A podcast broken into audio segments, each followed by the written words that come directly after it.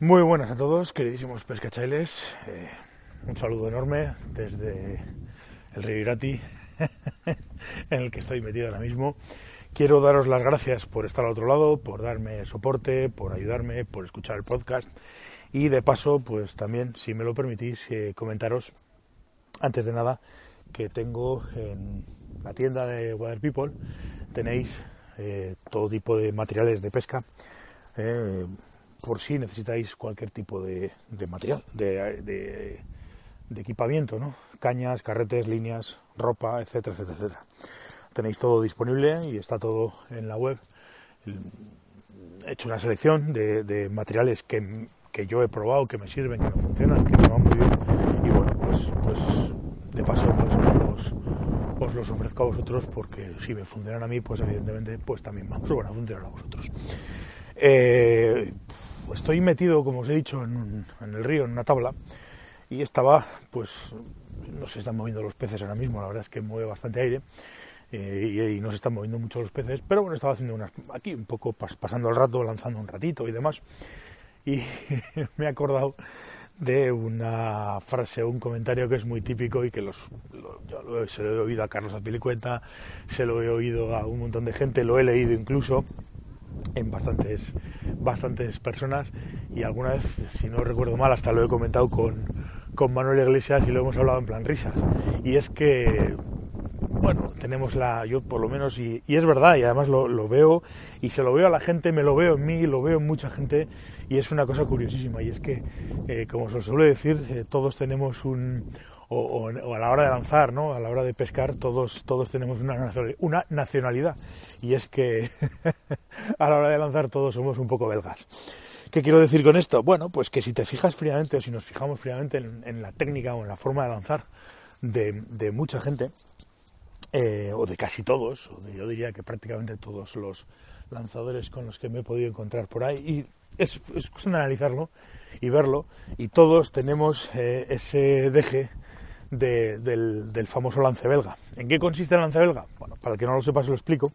El lance belga básicamente consiste en hacer un, lance delantero, digamos, vertical, o un lance delantero en el que el bucle se desarrolla de manera vertical, la línea va por encima de la puntera de la caña, y el lance trasero, sin embargo, lo hacemos un poco... Eh, eh, lo abrimos de manera horizontal.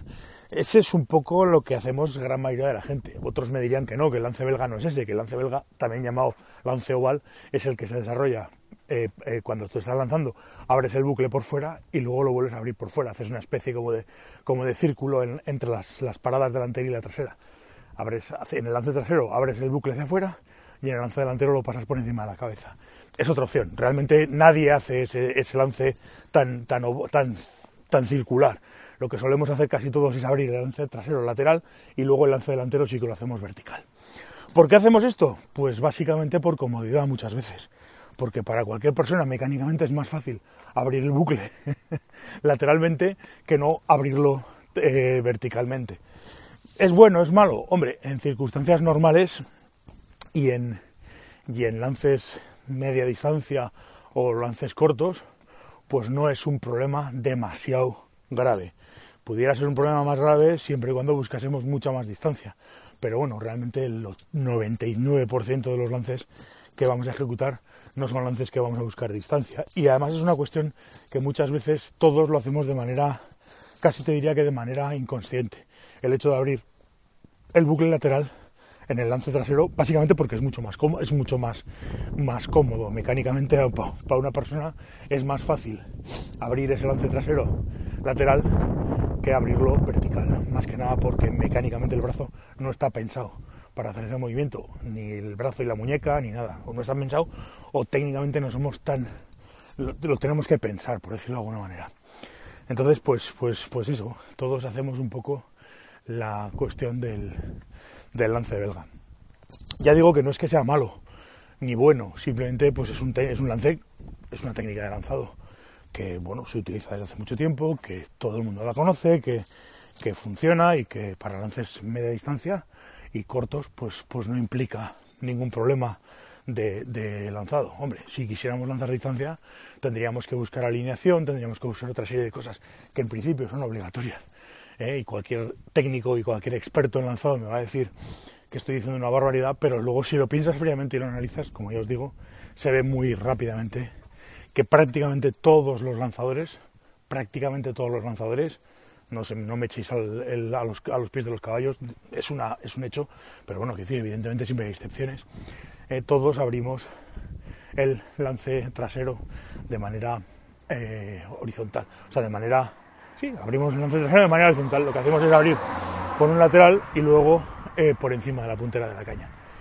En síntesis es un poco, es una cosa que me, ha hecho mucha gracia porque me he dado cuenta que estaba yo ahora mismo haciendo ese tipo de lances y me he dado cuenta de eso y me ha hecho gracia porque, porque es una cosa que me ha acordado, ¿no? que lo hemos comentado varias veces y que si tuviéramos que elegir todos los lanzadores, no si tuviéramos que elegir, si nos tuvieran que dar una, una nacionalidad a todos los lanzadores, pues la gran mayoría seríamos efectivamente, como estoy diciendo, lanzadores belgas. Cosas que pasan.